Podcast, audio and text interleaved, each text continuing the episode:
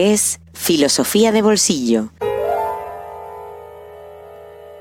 El podcast para aprender filosofía en cualquier lugar. Presentado por Diego Chivilotti.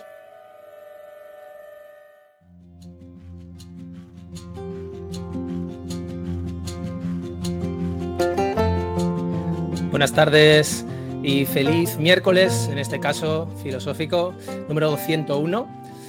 Buenos días o buenas noches para los que recuperéis el podcast en, otro momento. De nuevo, como sucedía en nuestro anterior directo, eh, después de un tiempo sin emisiones, volvemos y muy centrados en acabar entonces nuestro larguísimo apartado hablando de Kant. Debía venir para entonces en, mayo, pero fue culpa mía, estuve en cama una semana y aunque esperé hasta el último día no pudo ser.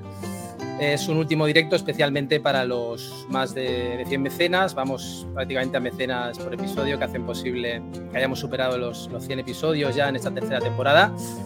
Muchas gracias a los que os vais incorporando desde distintas plataformas, eh, desde YouTube, Twitch, esta vez no Facebook por problemas de integración con la, plataforma. Eh, Zuckerberg no nos quiere, nosotros tampoco a él, eh, así que hemos dado la opción de Twitter también. Un saludo a todos, os, invito a participar, a hacer comentarios, a preguntar o simplemente a saludar y contarnos desde donde nos estéis viendo. Decía que por culpa mía ha tardado en llegar este directo que quería ser eh, un separador entonces y un separador importante. Y llega con una cuestión capital, que es la gran cuestión de la filosofía, quizás, desde el Fedón como mínimo, la que muchas veces, de hecho, nos conduce a hacer filosofía, que es la muerte como hecho y también el concepto que, elaboramos eh, o que elaboremos de ese hecho límite. Pero además la abordaremos desde una perspectiva que replantea muchos de nuestros presupuestos, muchos de nuestros sesgos al pensarla, no solo como individuos, sino también como, especie. Porque vamos a traspasar los límites estrechos del Homo sapiens gracias a un maravilloso libro de, de Susana Monceau, del que hablamos en este, en este podcast, eh, reseñamos eh, en marzo, si no me equivoco, eh, La zarigüeya de Schrödinger, cómo viven y entienden la muerte los animales, editado en Plaza y Valdés. Es un libro que me atrapó desde las primeras páginas que recomendé aquí y ahora tenemos la gran fortuna de tener a su autora con nosotras, con nosotros. Eh, buenas tardes, Susana, y sobre todo muchísimas gracias por estar aquí con nosotros en Filosofía de Bolsillo. Buenas tardes y muchísimas gracias por invitarme. Es un placer estar aquí. Bien, Susana Monzó, además de ser autora de, La zarigüeya de Schrödinger, cuenta con una brillante trayectoria académica, con un gran número de publicaciones, eh, especialmente en torno a la filosofía de la mente animal y la ética animal, y es profesora en el Departamento de Lógica, eh, Historia y Filosofía de la Ciencia de la UNED. En primer lugar, eh, ¿cómo te encuentras? Porque creo que estás muy solicitada últimamente y, que el libro además está teniendo una gran acogida y es, como lo merece. Eh, si tenéis dudas, ya lo digo ya, eh, hacerlo rápido porque no quiero robarle mucho tiempo. No, bueno, la verdad es que está siendo un torbellino de, emociones, está teniendo pues muy buena acogida, mucho interés por parte de los medios. Eh, estoy haciendo un montón de entrevistas, casi no, no doy abasto. Ya estoy como harta de oírme hablar misma, pero en fin, mientras siga habiendo interés, pues aquí estamos. Y, nada, y empieza a haber también eh, traducciones. Hay una que ya podemos anunciar, que es la traducción al italiano, que va a salir próximamente, seguramente en otoño, y alguna más que hay de camino que todavía no podemos hacer pública, pero, pero bueno, pinta muy bien la cosa. Qué bien, qué bien. Bueno, nosotros llegamos un poco más tarde de lo que, de lo que esperábamos, pero, pero bueno, en fin, eh, hemos llegado a, atender ese, también ese interés que ha despertado también entre nuestros oyentes muchísimo interés, sobre todo también por lo sorprendente que es eh, quizá para muchas personas eh, cuando le planteamos la cuestión, ¿no? le relacionamos la muerte con los animales. en primer lugar, quizá explicar un poco ese título, ese sorprendente título que vincula la zarigüeya y Schrödinger y, que debe tener mucha importancia para encabezar el libro, ¿no? Sí, además, no solamente para encabezarlo, sino además para encabezarlo siendo tan, tan raro, ¿no? Porque es un título que, en fin, eh, todavía, esto lo suelo comentar siempre, que todavía no sabemos si ha sido una buena elección o una mala elección, porque, bueno, tiene sus desventajas, por ejemplo, que que lo escriben mal eh, cada dos por tres. Eh, la gente cuando me pregunta cuál es el nombre de el título de mi libro y le digo la zarigüeya de Schrödinger, lo que me suelen contestar es la qué, de qué. La qué, de qué, claro. Sí. Sí, es, eh, o sea, resulta eh, por un lado muy confuso, hay gente que me ha dicho que, en qué estaba pensando al elegir este título, en fin, pero al mismo tiempo también ha habido mucha gente a la que le encanta el título eh, y que de hecho me han dicho que el título más genial, incluso hubo, hace poco me entrevistaron en un podcast donde me dijeron que pensaban que era el mejor título que había habido en el último siglo en libros de filosofía, algo así súper exagerado. O sea que las opiniones están muy divididas. Em, y de hecho, eh, eh, no iba a ser el título del libro porque yo en un principio le dije a, o sea, fue el primer título que pensé y le dije a mi editor que era el título que quería ponerle eh, y a mi editor originalmente le, gustó la idea, pero luego lo consultó con un par de personas y me dijo, mira, no, mejor no, porque es un título muy raro. Y entonces le pusimos otro título que era El duelo de la ballena, ese iba a ser el título, de hecho es el título que aparece en el contrato y es el título de la carpeta de, mi ordenador, donde tengo todo el manuscrito y todo. Eh, pero cuando llegué al último capítulo del libro, que se llama La zarigüeya de Schrödinger, cuando terminé ese capítulo, llamé a mi editor y le dije, mira, lo siento muchísimo, pero este va a ser el título del libro. No sé si es una buena o una mala edición, pero es el título que tiene que tener, porque el doble de la ballena a mí no me gustaba, no me terminaba de convencer como título, porque es un título muy bonito, muy poético, pero que creo que no capta bien la esencia del libro, porque el libro precisamente trata de hacernos mirar más allá del duelo en los animales, ¿no? Y también es un libro que yo creo que es un poco gamberro en su estilo, en, algunas de las anécdotas que cuenta, etcétera. Entonces, ese título tan evocador, poético, emocional, me parece que no pegaba muy bien con el tono del libro. En cambio, la zarigüeya Schrödinger, que, que, en sí es un chiste, es un juego de palabras de alguna manera, eh, pues está un poco más en la línea del libro. Pero aparte, la zarigüeya de Schrödinger, perdona, te estoy soltando un rollo larguísimo. No, no, fantástico, fantástico. la idea es que la zarigüeya de Schrödinger em, tenía que ser el título porque es la última pieza del puzzle que yo construyo en el libro. Es un puzzle en el que yo trato de defender que el concepto de la muerte está muy extendido en la naturaleza, ¿no? Entonces, la última pieza de ese puzzle es el, comportamiento de, la zarigüeya cuando se siente amenazada, que consiste en hacerse la muerta. ¿No? La zarigüeya se hace la muerta de una manera muy espectacular que confundiría a cualquiera, o sea, cualquiera de nosotros que no sepa de antemano este pequeño truco de la zarigüeya seguro la tomaría por muerta pero la zarigüeya que está en ese estado realmente está viva, está monitorizando lo que está ocurriendo a su alrededor y lista para volver a la acción cuando se pase el peligro. Entonces es como el gato de Schrödinger que está vivo y muerto al mismo tiempo, ¿no? Y bueno, es muy importante para, para este argumento del libro porque la zarigüeya nos da una pista de lo extendido que está el concepto de la muerte en la naturaleza, debido al hecho de que para poder explicar cómo ha podido surgir este comportamiento evolutivamente, tenemos que postular un concepto de la muerte en sus depredadores, no en la zarigüeya misma, sino en sus depredadores, que sería lo que habría dado forma a este comportamiento a lo largo de la historia evolutiva. Claro, claro.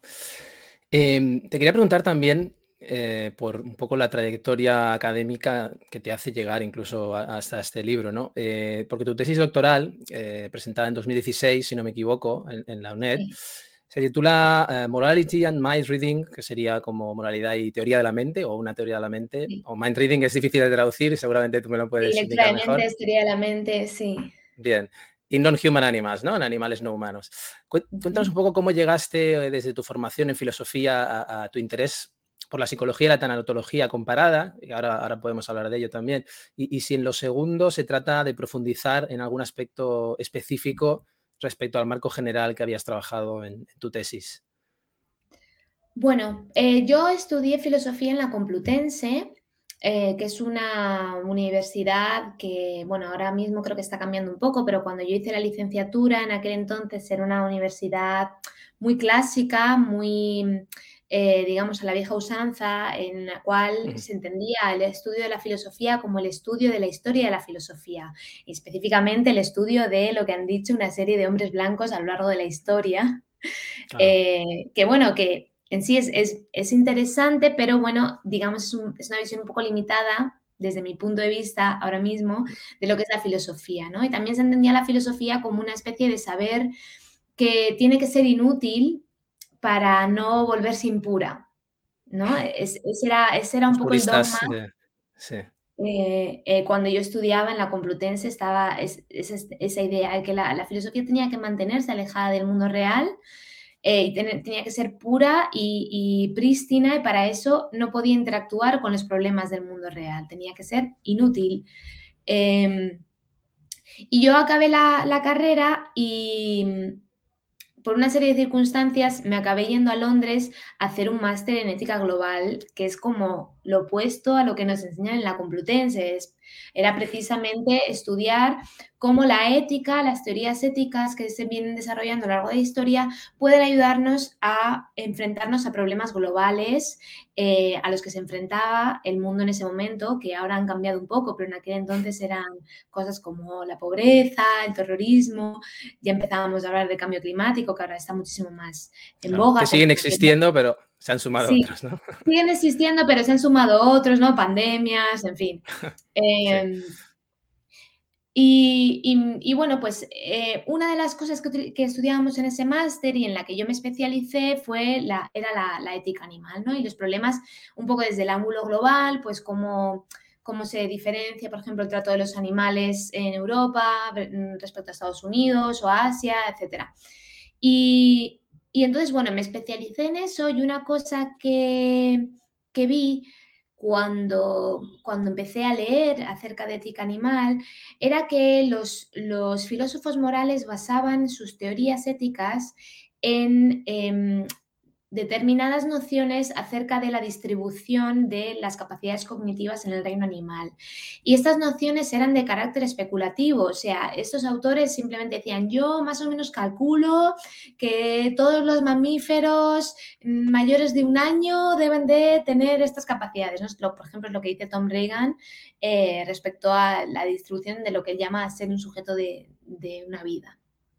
Eh, y, a mí eso me parecía, o sea, me llamaba mucho la atención como diciendo, creo que, que tiene que ser falso, o sea, o, que no se sostiene que, estas especulaciones realmente estén captando algo del mundo real. Y a mí me parecía que eso debilitaba un montón las teorías, que si queríamos hacer una, ética animal realmente seria em, y que realmente estuviera, digamos, mm, adaptada al mundo real, eh, teníamos que, pararnos a, estudiar a los animales y entender cómo es su mente y cómo se distribuyen distintas capacidades cognitivas eh, en, distintas especies, eh, etc. Y entonces a raíz de eso pues acabé haciendo el doctorado sobre filosofía de la mente animal. Y debido a que, bueno, en mi, en mi departamento no había nadie especializado en eso, de hecho es que en España hay muy poca gente que ha trabajado la filosofía de la mente animal, eh, pues me tocó buscar un codirector que pudiera ayudarme mejor de lo que, de lo que me podían ayudar mis, mis compañeros de la UNED en, eh, bueno, orientándome, ¿no? Y entonces, eh, pues le, pedí a Mark Rowlands que fuera mi, codirector. Él muy amablemente y altruistamente aceptó. Y, debido a eso, pues eh, acabé estudiando eh, este tema de la moral animal ¿no? y de su relación con, la teoría de la mente, que tiene que ver con, una teoría de, de, Rowlands acerca de que los animales pueden ser em, agentes o sujetos, como los llama, de carácter moral. Y y bueno, aunque en ese momento parecía una decisión un poco ad hoc, em, debido a que, bueno, que era mi director, él trabajaba en esos temas, entonces dije, bueno, pues voy a seguir como profundizando lo que él ya ha, empezado. Em, se ha convertido un poco en un patrón en mi, en mi carrera académica que consiste en centrar, centrarme en aquellas capacidades que solemos considerar como únicas o típicas del ser humano y que, y que solemos utilizar para distinguirnos del resto de especies y de alguna manera fundamentar nuestra superioridad, ¿no? nuestro derecho a, a someterlas o explotarlas, etc. Y, y a raíz de eso, eh, y seguramente también debido a, temas relacionados con cumplir los 30, pues acabé trabajando en tema de la muerte también, ¿no? Que está relacionado con la moral en ese sentido, ¿no? Porque tanto, tanto la, nuestro, nuestra noción de nuestra mortalidad como nuestro, nuestra capacidad de comportarnos de forma moral se suelen considerar capacidades únicas del ser humano. O, mucha gente a lo largo de la historia se han solido considerar así. Claro. Supongo que es que es difícil, ah, eh, tú actualmente eres profesora de, filosofía de la ciencia, si no equivoco, eh, es, difícil incluso hoy ¿no? abordar estos, estas cuestiones, lo digo desde la perspectiva ahora ya de, profesora, no sé si tienes la oportunidad de hacerlo en, el aula. Eh, sí, bueno, em, estoy empezando a, poner un poco, a aportar mi granito de arena, porque al final una, una persona, o sea, digamos, como profesora de filosofía y como investigadora, tú al final quieres que darle tu toque a tus asignaturas, ¿no? Y quieres también atraer a, posibles estudiantes de doctorado, de máster que quieran especializarse en esos temas. Entonces, em, yo a partir del año que viene voy a ser la, encargada del curso de Filosofía de la Ciencia 2, que ahora mismo comparto con Cristian Saborido, pero el año que viene estoy yo sola. Y uno de los módulos va a ser Filosofía de la Psicología Comparada como una de las filosofías de las ciencias que vamos a tratar. Y que yo sepa es la primera vez que esto se va a, tratar como parte de una asignatura de filosofía de la ciencia. Y al mismo tiempo también voy a ofertar en el, como parte del máster en filosofía teórica y práctica la asignatura de filosofía de la mente animal, que de nuevo, que yo sepa es la primera vez que se va a ofertar en español eh, esa asignatura. Y, y si va bien, también mi intención es hacer un, MOOC, un curso de estos en acceso abierto, eh, para intentar, bueno, pues eh, compartir estas ideas y, despertar un poco el interés en esta disciplina, que yo creo que es una disciplina muy interesante. O sea, yo lo que me estoy topando es que a los alumnos les, les, mola un montón y cuando yo les ofrezco la posibilidad de trabajarlo para sus TFMs o sus TFGs, suelen estar muy abiertos a, ello porque, bueno, es, un tema novedoso y que causa mucho, mucho interés. Claro, claro, sí, sí, sí. Seguro que el libro también ayuda mucho a, atraer a muchas personas, también a muchos académicos, a estudiantes.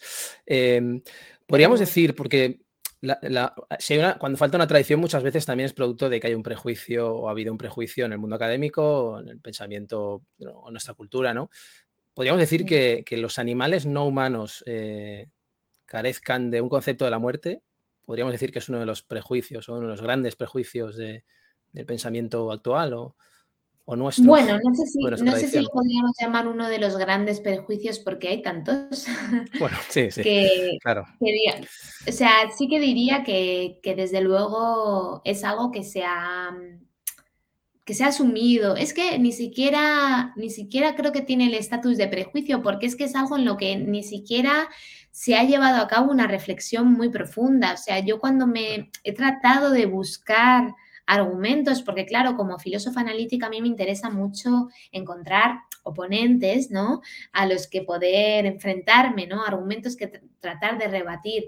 Y es que incluso son difíciles de encontrar porque simplemente cuando se trata el tema es muy de pasada, ¿no? Y muchas veces... Em, los autores simplemente dicen, a ver, obviamente los animales no entienden la muerte. Y no se paran a, reflexionar. Un axioma. Sí, y cuando lo reflexionan, pues muchas veces es de una manera que es un poco, un poco ridícula, ¿no? Por ejemplo, Bernard Rowling em, decía en un texto que, que, obviamente los animales no pueden entender la muerte porque no pueden comprender, como diría Heidegger, la posibilidad de la imposibilidad del propio ser. Que, en fin, a mí me parece como una definición del concepto de la muerte súper demandante, súper compleja, enrevesada, que pienso que al humano medio le planteas esta frase, la, posibilidad de la imposibilidad del propio ser, y te va a mirar con cara de como si le acabases de decir la zarigüeya de Schrödinger, o sea, claro. contando. Entonces, creo que mm, han pecado muchas veces de dar por supuesto esto, pero pasa con muchas otras cosas, o sea, simplemente muchas veces no nos paramos tampoco a... Mm, por un lado, a reflexionar eh, sobre cómo estamos entendiendo esas capacidades y las estamos intelectualizando de más. Ese es un problema, ¿no? Y por otra parte está el problema también de que muchas veces simplemente no nos paramos a mirar a los animales, a escuchar lo que tienen que decir, a tratar de, comprender su perspectiva, ¿no? Claro, seguramente, sí. Perdón, perdón. Nada, simplemente eso, que cuando nos paramos a hacerlo, muchas veces nos sorprenden, tienen mucho más eh, que mostrarnos y contarnos de lo que suponíamos en un principio. Claro. Seguramente es, que es una de las cuestiones que también eh, insistes en ello en el libro. Eh, el antropocentrismo seguramente nos impide, o ese sesgo ¿no? antropocéntrico nos impide entender o, poder dejar que la inteligencia animal incluso la podamos entender o que se pueda expresar de alguna manera, ¿no? Sí, absolutamente. Absolutamente. O sea, muchas veces estamos entendiendo las capacidades en cuestión de formas muy antropocéntricas y no solamente a la hora de escribir las capacidades, sino también a la hora de estudiarlas. Eh, nos planteamos eh, muchas veces los experimentos que se plantean eh, no, no están tratando de captar perspectivas no humanas, ¿no? Eh, o, u otras perspectivas, ¿no? El, ejemplo que pongo en el libro, que me gusta mucho usarlo para ilustrar esto, es el ejemplo del test del espejo, que es un test que se ha utilizado para tratar de determinar si los animales se autorreconocen, si tienen algún tipo de autoconciencia. Y es un test que consiste en, bueno, ponerle eh, anestesia a un animal, dormirle y ponerle una marca de pintura en la frente Em, a un animal que ya de alguna manera está, está, habituado a un espejo, es un animal que ha tenido en su, en su jaula o en su casa eh, o en su entorno un espejo durante un tiempo, pues se le pone esa marca para ver si el animal interactúa con la marca, ¿no? A ver si se reconoce que eso que ve ahí es el mismo, que esa marca es la marca que tiene él. Eh, y bueno, algunos animales pues lo hacen eh, inmediatamente, los, los chimpancés, por ejemplo.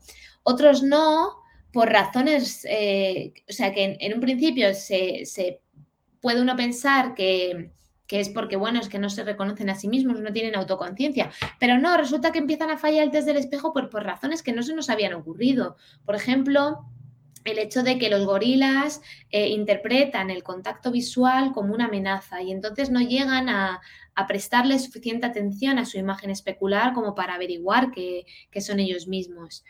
Eh, o, por ejemplo, los perros ignoran completamente su, imagen en el espejo, pero pasan un test análogo basado en el olfato, que consiste en, poner muestras eh, propias eh, y, de otros y de otros perros y modificar la propia, o sea, poner una especie de marca en, su, en su olor y ver si lo reconocen. Y a eso le prestan mucha más atención, ¿no? Y eso creo que señala, por un lado, que el test del espejo está basado eh, en, la capacidad visual, que es muy importante para el ser humano, pero no es tan importante para otros animales, pero también está basada en nuestra vanidad, o sea, en el hecho de que tú tienes que tener una motivación para interactuar con esa marca de la frente. Si no te importa tu aspecto visual, te va a dar exactamente igual que tengas una marca en la frente, ¿no? Em, y entonces está claro que yo creo que para los perros por ejemplo, es irrelevante si tienen una marca o no, pero en cambio si huelen raro, no les gusta nada, se mosquean un montón. Yo me acuerdo mi perro cuando yo le lavaba, lo primero que hacía era ir al parque a buscar una boñiga en la que refregarse porque no podía soportar oler a champú. O sea, claro, claro. no le gustaba nada. Y, entonces, claro, pues eso, surge esa, pregunta, ¿no? De, de, de, cómo de antropocéntricos son nuestros experimentos. Y realmente estamos pensando fuera de la caja humana, ¿no? Claro, claro, es una premisa humana y al final, pues la conclusión no es, está afectada por, seguramente por esa premisa, ¿no? Eh, y, siguiendo con estos sesgos que, me parecen muy interesantes, eh, porque son interesantes por sí mismos, ¿no? Más allá de, que pueda interesarte más o, menos la tecnología comparada. Eh, hay otro concepto al que aludes también, es la, antropectomía, que, que este yo creo que es menos conocido, eh, de Christian Andrews y Brian Haas, creo. Eh, ¿Nos puede decir brevemente en, qué consiste y, qué peso tiene en, la tanatología comparada este concepto? Sí, eh, bueno, Este es un concepto que surge en respuesta a lo que viene siendo, perdona. Sí, tranquila. La, obsesión eh, entre los psicólogos comparados por em, evitar el antropomorfismo, ¿no? Está siempre esa, eh, digamos, esa, esa, inquietud de que podamos estar antropomorfizando a los animales cuando les atribuimos determinadas capacidades, ¿no? El antropomorfismo en sentido literal, consiste en atribuirle características humanas a, una entidad, eh, que puede ser un animal o puede ser pues, una divinidad o eh, un objeto o lo que sea. Em, pero en psicología comparada se suele, se suele entender el antropomorfismo no de esta manera, digamos, descriptiva, sino que se suele entender como un error. Es decir, consiste en atribuirle características humanas a un animal que no tiene esas características humanas. Es, el error, es un error, ¿no? Pero claro, eso está, digamos, si, si el único error posible es el antropomorfismo, entonces estás asumiendo que los animales nunca pueden tener características que también tengan los humanos. Y eso, para empezar, va a ser falso eh, en muchos aspectos. ¿no? O sea, fisiológicamente compartimos un montonazo de, características con muchos animales, eh, pero psicológicamente, en principio, podríamos también compartirlas, ¿no? Entonces estamos, digamos, si, si solamente contemplamos el antropomorfismo como error, podríamos estar asumiendo de entrada que no podamos compartir esas capacidades. Entonces, Andrews y Huss lo que hacen es desarrollar esta noción de la antropectomía, que sería como la otra cara de la moneda respecto al antropomorfismo, y sería la idea de negarle a un animal características típicamente humanas que el animal sí que tiene, ¿no? Entonces sería, sería como el otro error posible con respecto a estas, este tipo de características. Y lo que ellos argumentan es que la antropectomía es, es tan errónea como el antropomorfismo. Ambas constituyen una descripción errónea de la realidad. Y entonces no hay razón para temer una por encima de la otra, sino que tenemos que tener mucho cuidado de, evitarlas eh, eh, ambas, ¿no? Entonces la, la, tanatología comparada, que es el estudio de la, de la relación de los animales con la muerte, ¿no? cómo los, animales se relacionan con los individuos que han muerto o con los que están próximos a morirse, Em, pues, pues, tienen, pues eh, siempre tiene esa amenaza del antropomorfismo, porque em, tiene que ver esto con, los métodos de estudio de esta disciplina. La tanatología comparada no puede, em, o sea, está muy limitada en su capacidad de estudiar el comportamiento de los animales en torno a la muerte de forma experimental, debido a fundamentalmente a limitaciones de carácter ético, ¿no? Porque no podemos andar mm, matando animales eh, para ver cómo reaccionan los demás, ¿no? Sino que la tanatología comparada, a pesar de que sí que se desarrollan algunos experimentos, y de hecho yo estoy colaborando en, algunos experimentos en este ámbito, em, la mayoría de esos estudios son estudios de carácter observacional y oportunista. O sea, son estudios, digamos, que eh, que es que casi no se le puede llamar estudios, o sea, simplemente son biólogos que están haciendo estudios de campo, están estudiando otra cosa y por casualidad se topan con pues un individuo que ha muerto y los demás que reaccionan. Y entonces aprovechan y pues toman notas del suceso y luego escriben un paper. Eh, y entonces, claro, pues surge esta, esta, este miedo a estar proyectando eh, ¿no? Estas eh, cualidades humanas en los animales están antropomorfizando a los animales. Y desde luego es un error que hay que cuidarse de no cometer y, es algo que hay que tener en cuenta. Pero la cuestión es que la antropectomía también es un error. Entonces, em, tenemos que tener cuidado de no cometer ninguno de los dos. Entonces, se trata de, simplemente ir con cuidado en ambos casos, ¿no? De, cuidado de no atribuir de más, pero también de no atribuir de menos menos. mantener ese equilibrio difícil. Eh, y de hecho, una de las cosas que propones, eh, tengo aquí el libro delante, propones el concepto mínimo de la muerte. Es, eh, y dices precisamente para mantener a raya el antropocentrismo intelectual. ¿no? Esto es, muy interesante.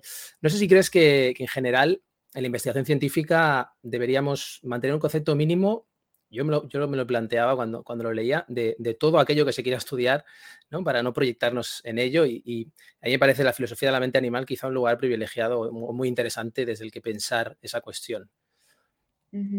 Sí, no sé si... Bueno, eh, sí, o sea, yo estoy trabajando ahora mismo estos temas con, Richard Moore, que es un filósofo que también trabaja la filosofía de la mente animal, y estamos eh, tratando de dilucidar en qué casos es pertinente recurrir a estos conceptos mínimos, ¿no? Yo creo que cuando se trata de, estudiar la mente animal, eh, hay que tener cuidado de no comenzar construyendo la casa por el tejado, ¿no? Entonces, cuando se trata de determinar si un animal tiene una cierta capacidad psicológica, es importante, creo yo, siempre que esté justificado, empezar por ese concepto mínimo y después ir viendo cómo de complejo puede llegar a ser eh, o puede llegar, de, qué forma puede manifestarse esa capacidad en los animales, ¿no? Porque al final, por ejemplo, el concepto mínimo de la muerte no deja de ser un constructo teórico, ¿no? Es, es es un punto de partida para la investigación, pero no quiere decir que este sea ni el punto de partida ni el punto de llegada en el aprendizaje de un animal acerca de la muerte. Los animales pueden llegar a desarrollar conceptos más complejos que el concepto mínimo. Pero es importante empezar por este tipo de conceptos porque son los que permiten, digamos, establecer como un baremo ¿no? Para que podamos decir de un animal que, bueno, que ya tiene algo que podemos empezar a considerar un concepto de la muerte, por ejemplo, ¿no? Eh, pero claro, no, no tiene por qué ser siempre así, porque hay algunas capacidades que, bueno, que, son en sí muy complejas y que no se pueden minimizar de esa manera, ¿no? Por ejemplo, si queremos determinar si los animales eh, escriben poesía, pues solo hay una manera de escribir poesía. Quiero decir, puede haber poesía más o menos compleja, pero la poesía tiene que ser poesía. Eh, pero ese tipo de preguntas creo yo que son menos interesantes, ¿no? porque al final tienen, una respuesta como muy clara. A mí me interesa menos, eh, pues es, lo mismo que, quiero decir, la pregunta de, sobre la muerte, tal y como la planteaba Rowling, ¿no? si los animales entienden la posibilidad de la imposibilidad del propio ser, la respuesta es muy obvia, ¿no? Pues no, porque si la mayoría, la mayoría de humanos ni siquiera obvio que los animales tampoco. Pero a mí es que esa, pregunta así formulada simplemente no me interesa. Me parece mucho más interesante plantear la, cuestión, ¿tienen los animales algo que pueda contar como un concepto de la muerte? ¿No? ¿Y cómo de, cómo de complejo puede ser? ¿No? Entonces empecemos por lo mínimo y vayamos construyendo desde ahí. Creo que es una, creo que para mí personalmente es más interesante, pero también tiene que ver con mi, con mi proyecto ético, ¿no? Que, consiste en tratar de ver las continuidades en el reino animal. Puede haber gente a la que lo que le interese sea establecer lo especial eh, y lo maravilloso y único que es el ser humano. Entonces a esa gente lo que le interesa es mm, subrayar nuestras diferencias. Pero a mí personalmente me interesan más las continuidades, entonces por eso también me interesa más ese proyecto. Claro. Em, describes en, hacia el inicio del libro, que diría que es el primer capítulo, eh, las reacciones estereotípicas y cognitivas a la muerte. Creo que es, es bueno, pones un poco las bases de, de, todo lo que explicas después y no sé si, estamos todavía en vías de, descubrir más especies que muestren aspectos de las segundas eh, que a uno pues eh, le, le, parecen más sorprendentes de alguna manera o las cuando, cuando describes reacciones cognitivas a, la muerte. Sí, o sea, las reacciones estereotípicas serían aquellas reacciones, digamos, que están como... Eh, que han sido moldeadas por, la selección natural, ¿no?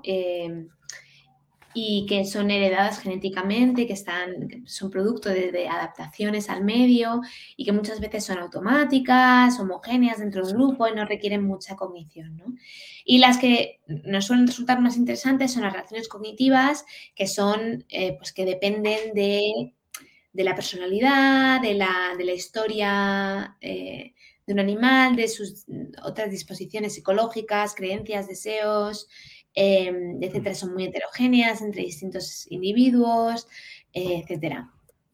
Em, y está todo por descubrir, o sea, tú date cuenta que la tanatología comparada tiene apenas 10 años de edad, o sea, es una disciplina súper joven, estamos empezando a tomarnos en serio. La pregunta es si los animales pueden entender la muerte, pero queda todo por descubrir. Entonces, eh, yo pienso que, hemos descubierto la punta del iceberg, nada más, que es simplemente tenemos cierta noción de que hay... Em, ciertos animales que muestran reacciones muy complejas y muy dispares a la muerte, ¿no? Como por ejemplo, bueno, el caso claro de los chimpancés, por ejemplo, que, que es donde se ha empezado a buscar porque son los que se nos parecen más y entonces, claro, estamos buscando cosas que nos recuerden a nosotros porque nos fascina mucho. Eh, pero creo que en cuanto abramos nuestra mente aún más, vamos a ver cosas mucho más interesantes, ¿no? En el, en, el libro yo lo que trato de hacer es no solamente liberarnos de ese antropocentrismo intelectual, sino también del antropocentrismo emocional, ¿no? Que consiste en la búsqueda de reacciones emocionales típicamente humanas a la muerte, que a mí me parece mm, que es una manera, pues, digamos, demasiado em, cerrada de ver la, ¿no? Porque esto ha hecho que, muchos investigadores se centren en la pregunta de si los animales son capaces de sentir duelo, que es una pregunta muy interesante y muy importante desde un punto de vista ético y que desde luego tenemos que, enfrentarnos a ella, tenemos que seguir estudiándola, pero es solo una posible reacción emocional a la muerte, ¿no? O sea, cuando alguien muere, sí te puede dar pena, pero también te puede causar muchas otras emociones. Em, como pueden ser pues la alegría, si que esa persona muera va a suponer que subes en la jerarquía social eh, o que heredas un montón de dinero, o pues enfado si esa persona te debía dinero o yo qué sé, o, puede ser miedo si quiere decir que hay una amenaza en el entorno, no sé. O sea, estos son ejemplos que, que, no solemos pensarlos porque quizás no son las reacciones más virtuosas a la muerte dentro del ser humano, pero son mm. reacciones posibles y no sabemos o sea, en los animales se pueden dar todas estas reacciones, ¿no?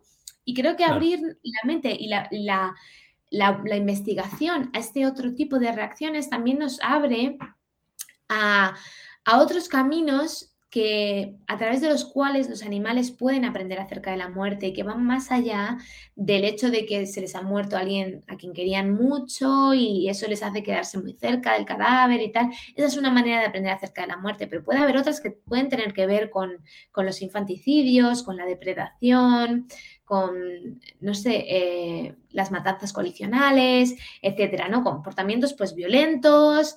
Eh, en los cuales está involucrada una causalidad que lleva a la muerte y que puede ayudar al animal a aprender acerca de ella. Con otras connotaciones quizá, pero al final lleva un, conocimiento acerca de la muerte. Claro. Sí, precisamente el ejemplo de, ahora cuando decías antes eh, que el título podía haber sido de la ballena, eh, precisamente el ejemplo de la ballena haces referencia a que nos encanta ver cómo el duelo, o nos encanta proyectar el duelo que nosotros podemos sentir, o ¿no? Frente a la cría que muere eh, en la ballena, ¿no? sí, son ejemplos que nos fascinan mucho y también porque son historias pues muy tristes, muy bonitas, en las que nos sentimos muy identificados y es normal que las busquemos, pero creo que es, es, solamente parte de la historia, ¿no? Y que hay que, que hay que mirar más allá si queremos realmente entender cómo los animales viven y entienden la muerte. Claro, y, nosotros también tenemos componentes, eh, por lo que he entendido en el libro, estereotípicos o, aspectos estereotípicos cuando explicas la versión al cadáver, ¿no? Es una cuestión ¿no? El punto de vista estereotípico. Claro, porque no es, no es una dicotomía estricta, o sea, eh, individuos pueden tener ambos tipos de, reacciones, ¿no? Y entre los seres humanos, por ejemplo, tenemos lo que se llama la necrofobia, que está muy extendido en el reino animal, lo tienen muchas otras especies, que consiste básicamente en que los cadáveres nos dan asco, ¿no? Nos da asco el olor a cadáver, nos, da asco el aspecto del cadáver, eh, nos da asco aversión, ¿no? Miedo angustia. Em, y es algo que es bastante homogéneo entre los humanos y que de hecho si no lo tienes, pues debes de tener algún tipo de desorden psicológico, ¿no? Porque lo normal es que un cadáver te cause aversión. Em, y, bueno, es que estos mecanismos son importantes porque los, cadáveres al final son fuente de patógenos, eh, también son em, señales de posibles peligros en el entorno. Entonces es importante para muchas especies em, evitarlos. Pero bueno, será importante también para, otras especies que se alimentan de carroña, por ejemplo, de em, cuerpos en putrefacción, sentir lo contrario. Seguramente para, para esos animales un cadáver es todo lo contrario, es algo que huele genial, es súper apetitoso eh, y resulta súper atractivo, ¿no? Claro. Em, te quería preguntar también por, la irreversibilidad, al concepto al que aludes. Es uno de los, aludes como uno de los siete subcomponentes del concepto de la muerte, según la psicología, ¿no? Eh, y finalmente reducidos a, dos, ¿no? En el concepto mínimo de la muerte, en esto que hacíamos referencia. yo quería preguntar si no implicaría eh, un concepto muy complejo de la temporalidad también en, vida, donde cada hecho sería único e irrepetible, ¿no? El hecho de la irreversibilidad. O, quizá exigir esto sería una noción mínima de vida excesivamente intelectualista, no sé si. Eh, yo creo que mm, que es una forma de entender la noción de irreversibilidad de esta manera eh, como mm, exigiendo una noción de temporalidad, eh, pero creo que hay maneras más, más mínimas, más desintelectualizadas de entender la irreversibilidad y así es como yo lo, lo entiendo en el libro, ¿no? Para, para el marco teórico que yo construyo en el libro del concepto mínimo de la muerte, entender la irreversibilidad de la muerte simplemente quiere decir eh, tener como una, actualización de tus expectativas. O sea, eh, tú normalmente esperas de, ciertas especies con las que convives que se comporten de determinadas maneras, ¿no? Pues esperas, yo qué sé, que los pájaros canten, que vuelen, que eh, hagan nidos, no sé, que son, son comportamientos que tú asocias con los pájaros, tienes esas expectativas y siempre que un pájaro se comporta así, pues está cumpliendo con tus expectativas y no te genera ninguna incomodidad ni, eh, ninguna confusión ni, nada.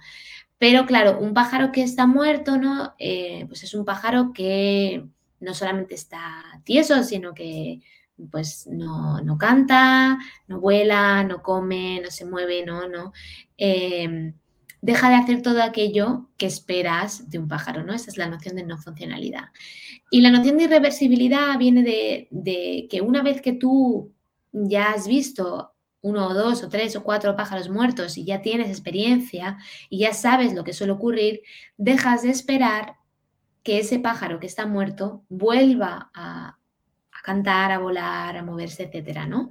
Entonces es como que tus expectativas cambian, ¿no? Hay ese cambio de expectativas y pasas de tener una expectativa de funcionalidad a tener una expectativa de no funcionalidad. Y de hecho, si ese pájaro, pues, ocurriera como en el caso de la zarigüeya, se estuviese haciendo el muerto y de repente echase a volar, tú te sorprenderías porque eso ha violado tus expectativas porque tenías esa noción de irreversibilidad. Claro, claro. Em, has hecho referencia antes hace un momento a la cuestión del duelo, ¿no? De la pregunta acerca de, si los animales sienten duelo eh, y la diferencia entre el duelo y la comprensión de la muerte, que también es, interesante para evitar el antropocentrismo emocional al que también hacías referencia. Yo me preguntaba si es quizá la pregunta más difícil de, responder que has encontrado en tu trabajo, porque es, eh, me parece una gran complejidad, ¿no? ¿Qué, pregunta? La pregunta acerca de si los animales sienten duelo, ¿no? O, mm. Y la diferencia entre esto y, comprender la muerte. Tener un. Bueno, no me, no me parece particularmente difícil eh, porque mm, el duelo al final yo lo entiendo un poco a la manera de Barbara King, eh, que tiene un libro eh, muy bonito sobre el duelo en los animales. Em, y para ella el duelo es simplemente la otra cara de la moneda respecto al amor. Eh, eh, si sientes amor, vas a sentir duelo cuando, cuando esa persona ya no esté. Y el amor es que está muy extendido. Esa es mi opinión y creo que mm, puede sonar muy antropomórfico, pero también estoy entendiendo el amor no a la manera, digamos, romántica o romantizada del ser humano, sino de una manera mucho más básica que tiene que ver con el hecho de que para muchas especies los vínculos sociales son fundamentales. Eh, son fundamentales, por ejemplo, eh, en especies que son llamadas estrategas de la K, que son especies para la, especies que tienen pocas crías eh, e invierten muchísimas energías en asegurarse de que esas crías llegan a, la madurez, ¿no? Esto, contrasta con los estrategas de la R que tienen la, la, estrategia opuesta, que consiste en tener muchísimas crías y no cuidar de ninguna de ellas, porque total, alguna sobrevivirá, ¿no? En las estrategas de la K, por ejemplo, los humanos o por ejemplo los elefantes, los embarazos son muy largos, la, infancia es muy larga, eh, el bicho, ¿sabes?, necesita ese cuidado para llegar a la madurez. Y bueno, en fin, eh, si has estado alguna vez eh, en los alrededores de un bebé recién nacido o un bebé de pocos meses, vas a ver que es un bicho bastante insoportable desde un punto de vista, digamos, objetivo, ¿no? yo tenía pues, una, una, compañera mía que me decía, es que yo cuando tuve a mi hijo me di cuenta de, que los mecanismos biológicos lo poderosos que son, porque dice, es que si no, si no fuese por esos mecanismos hormonales que me hacen estar vinculada a mi hijo, es que yo me, vería abandonándolo en el bosque, porque realmente es, una carga, es, un bicho muy molesto, que llora, que se hace caca, que, que exige mucho, y es que necesitas un mecanismo biológico súper fuerte que te ate a, ese individuo y que te haga querer seguir cuidándolo. Eso es el amor maternal. Y, lo vemos también en otras especies, por ejemplo, especies que, se emparejan de por vida, ¿no? Como, como ocurre en muchas aves. Em, que es, o sea, el, amor es simplemente ese vínculo, ese, esa, ¿no? ese considerar que alguien es, especial y querer, querer mantenerte a su lado y querer cuidarle, y etcétera. Y, qué pasa? Que esto cuando hay una muerte, em, no se corta así por lo sano, o sea, no es un botón que se apaga, sino que esos mecanismos pues siguen presentes. Y entonces em, no hay una, respuesta, no hay, no hay esa interacción que recibías por parte de ese individuo y, bueno, y eso genera e, ese proceso de duelo. Y lo vemos en muchísimas madres, eh, sobre todo mamíferos, em, que cargan con sus crías muertas durante días, semanas, meses, em, porque no quieren dejarlas ir, ¿no? Porque ese, amor maternal sigue operando a pesar de que eh, el bebé ya no, ya no responde. Ya no responde. Y, y, a mí me parece importante separarlo de, de la cuestión del concepto de la muerte porque para empezar, creo que puede haber duelo sin concepto de la muerte. Tú puedes no entender muy bien qué está ocurriendo y aún así estar atravesando un proceso de duelo que simplemente es una angustia que está orientada hacia, este individuo que no está respondiendo. El duelo te puede ayudar a, desarrollar un concepto de la muerte porque te motiva a estar cerca del cadáver y, y, a prestarle atención, ¿no? Pero puede haber duelo antes de que se desarrolle un concepto de la muerte. Y, al mismo tiempo puede haber también un concepto de la muerte sin duelo, o sea, entender que un individuo ha muerto no quiere decir que eso te vaya a dar pena y que te vaya a causar un duelo. Como comentaba antes, ¿no? Te puede generar muchas emociones distintas.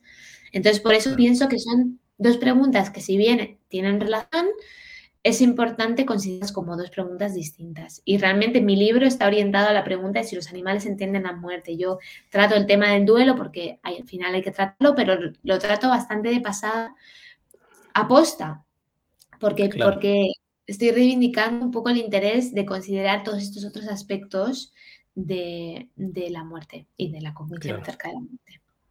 Claro. Y, y entre ellos el, un concepto que me parece importante, bueno, y que, de hecho parece, te quería preguntar precisamente eh, por él, es la tanatosis eh, que analizas en el séptimo capítulo y que, bueno, que sirve para, también para el título. Es, no sé si es una especie de clave o de piedra filosofal para entender que más allá de nosotros, pues eh, muchas otras especies tienen, entienden la muerte o tienen un concepto de la muerte.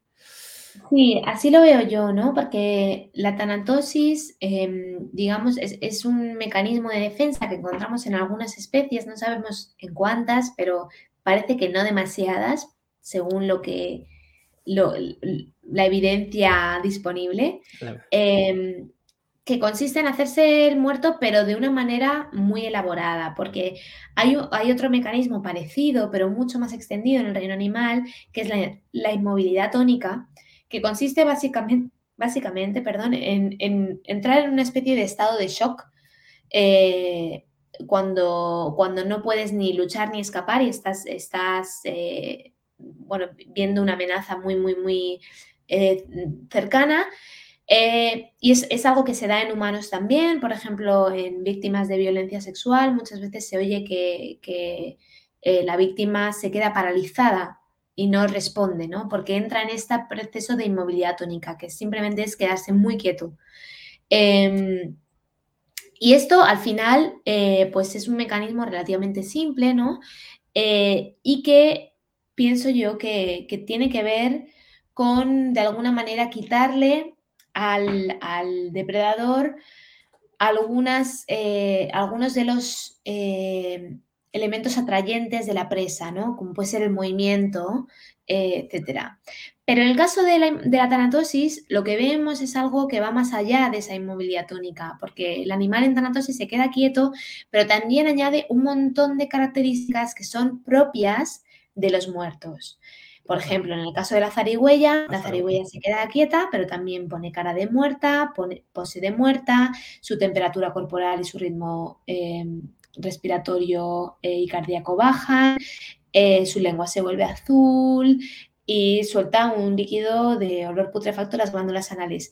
Y esto es como, es, una, es un despliegue de, características de la muerte. Lo vemos también en algunas serpientes que antes de la tanatosis hacen como una especie de performance de muerte, ¿no? en el cual como que se, se, menean así en plan muy exagerado, hasta que se quedan quietas, con la boca abierta, la lengua colgando, incluso expulsando sangre de la boca.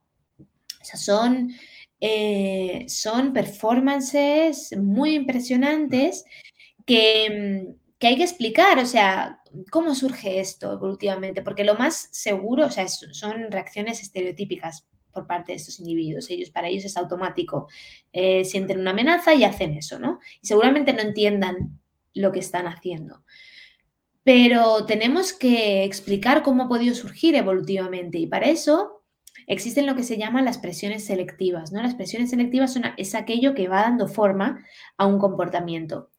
Y hay veces que las presiones selectivas son, eh, consisten en, la cognición del propio depredador.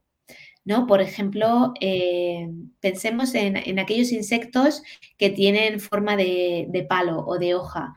Em, estos insectos tienen esa forma no porque ellos quieran parecerse a un palo o una hoja, sino porque a lo largo de su historia evolutiva, aquellos insectos que se parecían más a palos o más a hojas tenían más probabilidades de sobrevivir hasta la reproducción debido a que los depredadores les tomaban por palos o por hojas. O sea, es la cognición del depredador la que da forma al comportamiento. Y lo mismo ocurriría en el caso de la tanatosis. la cognición del depredador sería lo que da forma a ese comportamiento, pero entonces esa cognición necesitamos que sea un concepto de la muerte, porque si no, no se puede explicar toda la complejidad de la tanatosis y sobre todo el hecho de que se den juntos tantos elementos tan heterogéneos y que no tienen en principio ninguna otra conexión fisiológica. O sea, no hay nada, digamos, no hay nada que, que, una a estos distintos componentes excepto el hecho de que son componentes propios de la muerte. Propios de la muerte. Claro, claro, sí, sí. Al, final del, libro ah, hablas de reconciliarnos, y esto es, es, una pregunta quizá más reflexiva o más amplia, eh, más de reflexión personal. Eh, hablas de reconciliarnos con nuestra propia mortalidad, eh, y me parece muy interesante porque lo vinculas a, asumir que no somos el único animal que entiende la muerte. Ah, no sé si reconciliarnos con nuestra propia, con nuestra existencia pasaría por reconciliarnos con las otras especies y dejar de buscar, en cierto modo, lo que nos distingue, que es lo que siempre hemos ido buscando. Sí, yo pienso que, nos puede ayudar el Porque es que, es que la situación del ser humano es un poco paradójica porque es el animal que tiene la cognición más compleja respecto a la muerte, pero creo que es el animal que tiene la relación más insana con la muerte. O sea, realmente lo llevamos fatal. O sea, convertimos la, muerte en un tabú, no hablamos de ella, ¿no? La, escondemos todo lo que podemos. Y creo que eso nos lleva a, esa angustia existencial horrorosa por la que pasan muchos eh, seres humanos, ¿no? Y, bueno, hay mucha gente que, está tratando de reivindicar el, reconciliarnos con nuestra mortalidad de distintas maneras, ¿no? Eh, hay gente que lo hace, pues, eh, tratando de hablar más abiertamente de la muerte, hablando de, las experiencias de personas con enfermedades finales, etcétera, ¿no? Y tratando de que sea menos tabú. Y yo pienso que otra manera también en la que podemos de remar en esa dirección puede ser quizá reconciliarnos con nuestra propia animalidad, ¿no? Porque es que somos el único animal eh, que, no, o sea, que, no sé si somos el único animal que, pero vamos, que somos un animal que no se cree que es un animal, ¿no? O sea, realmente nos situamos en otro plano de existencia. Eh, y eso es problemático porque al final eh, la muerte es parte de ser un animal. Y, también es como, es el trato, ¿no? O sea, estás aquí, estás en un cuerpo, eh, estás en un cuerpo viviente, pero a cambio, pues vas a, vas a morir. Y entonces, mm, creo que reflexionar también acerca de la muerte también de alguna manera es naturalizarla, o sea, reflexionar, quiero decir, acerca de cómo los animales entienden la muerte, es naturalizarla y también quitarle cierto misticismo, ¿no? El, libro comienza con una cita de Bob Plant em, que habla de, es un, paper que me encanta, eh, y esa cita dice algo así como, la muerte es mundana eh, y para... reflexionar la necesidad de teorizar acerca de ella, debemos hacerlo más mundanamente. Exacto. Y es un paper muy bonito en el que habla de la necesidad de dejar de, hablar de la muerte como la posibilidad de la imposibilidad del propio ser, ¿no? Y esas cosas tan, tan abstractas y traerla a la tierra, ¿no? Y, volverla más mundana. Entonces, el, libro, claro, a, través de esa reconstrucción de la muerte como un concepto, o sea, del concepto mínimo de la muerte, mm, trato de mostrar la muerte como al final lo que es, que es el hecho de que un cuerpo se rompe irreparablemente. Y ya está, o sea, así de simple. Y, creo que, a lo mejor eso nos puede ayudar, ¿no? A entendernos como, bueno, estamos en este cuerpo que de momento está funcionando, pero el trato es que en algún momento dado va a dejar de funcionar. Claro, claro. Eh, ya para ir, para no robarte mucho más tiempo, eh, te quería preguntar por em, en, las cuestiones de ética animal, que, bueno, que han aparecido de una manera tangencial, eh, me parece que son como un corolario ¿no? de muchas cosas que vas abordando en el texto, eh, aunque solo se hacen explícitas, o bueno, de una manera, se hacen más presentes, no digo que no lo estén, pero más, presentes eh, o de manera muy clara al final del libro especialmente. No sé si es algo que te proponías al escribirlo o es algo que ha surgido así, o, es una impresión mía quizá que puede estar, puede estar equivocada. No, no, la, impresión es completamente acertada, o sea, y fue una decisión completamente consciente, eh, porque en, digamos, estadios iniciales de la planificación del libro pensaba incluir un capítulo sobre implicaciones éticas, pero luego decidí eh, no, no meterlo en el libro porque mm, me parecía que eso iba a hacer que el libro fuera como clasificado como un libro animalista y eso iba a hacer que ya mucha gente no lo quisiera leer, ¿no? Y a mí me interesaba que, eso no ocurriera, primero porque obviamente quieres que te lea cuanta más gente mejor, pero también porque me parece que, que hay mucha gente que si, si, te clasifican como animalista ya no te quieren escuchar, no están eh, interesados en lo que tienes que decir. Y entonces, em, eso me parece que es un poco, es una pena, ¿no? Pero es un poco lo que hay. Eh, y entonces, estratégicamente, a mí me parecía interesante decir, no voy a tratar este tema y simplemente te voy a contar esto. Y tú mismo puedes sacar tus propias conclusiones. realmente el libro no habla de ética, pero todo el mundo que lo lee o que me pregunta acerca de él, pregunta sobre las reflexiones éticas, porque tú mismo llegas, o sea, el lector mismo llega a que de aquí se tienen que seguir unas implicaciones éticas. Eh, y también me interesa un poco que sea el propio lector el que reflexione acerca de, ello y porque también pienso que no hay eh, respuestas eh, súper establecidas en ética y que, y que no está claro tampoco qué se deriva éticamente de todo esto. Creo que lo que sí que está claro es que se deriva la necesidad de reflexionar acerca de ello. Pero se pueden derivar distintas, distintas cuestiones. Y, para mí era interesante que fuera el propio lector el que realizara esa reflexión, lo cual no quita que, sea un tema que a mí me interesa. Y de hecho ahora mismo estoy trabajando con, con Eze Páez, eh, que es un filósofo de la Universidad Pompeu Fabra de Barcelona. Es un eh, filósofo que trabaja también la ética animal y juntos estamos desarrollando eh, un paper eh, sobre las implicaciones éticas de todo esto y que creo que va a quedar muy chulo. Estoy bastante emocionada al respecto. Qué bien, estaremos atentos. Me interesa, pero, pero lo he dejado fuera del libro aposta. Bien, no, no, es, ya has conseguido realmente la, quizá a propósito de que, que, nosotros como lectores del otro lado nos lo, nos lo preguntemos. Eh, bueno, lo vuelvo a enseñar la zarigüeya de Schrödinger, si es que hay alguien que no ha oído hablar, porque realmente está teniendo muchísimo éxito y, entre los oyentes ya la reseña ya eh, llamó mucho la atención. Os lo recomiendo de nuevo.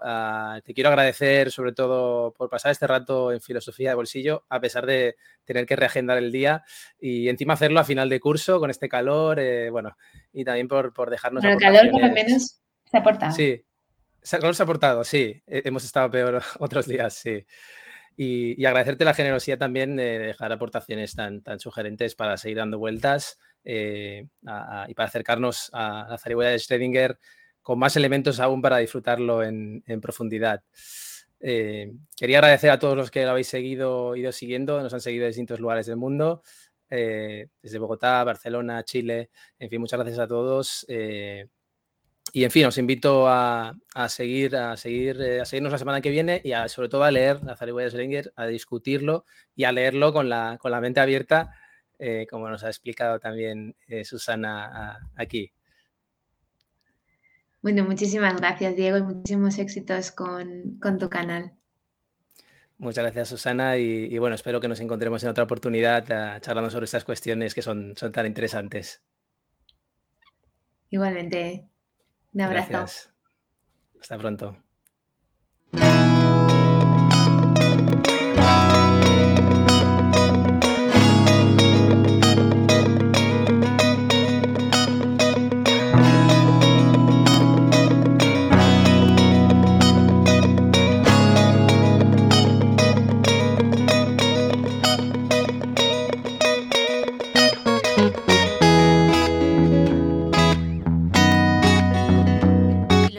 Bolsillo existe gracias a ti.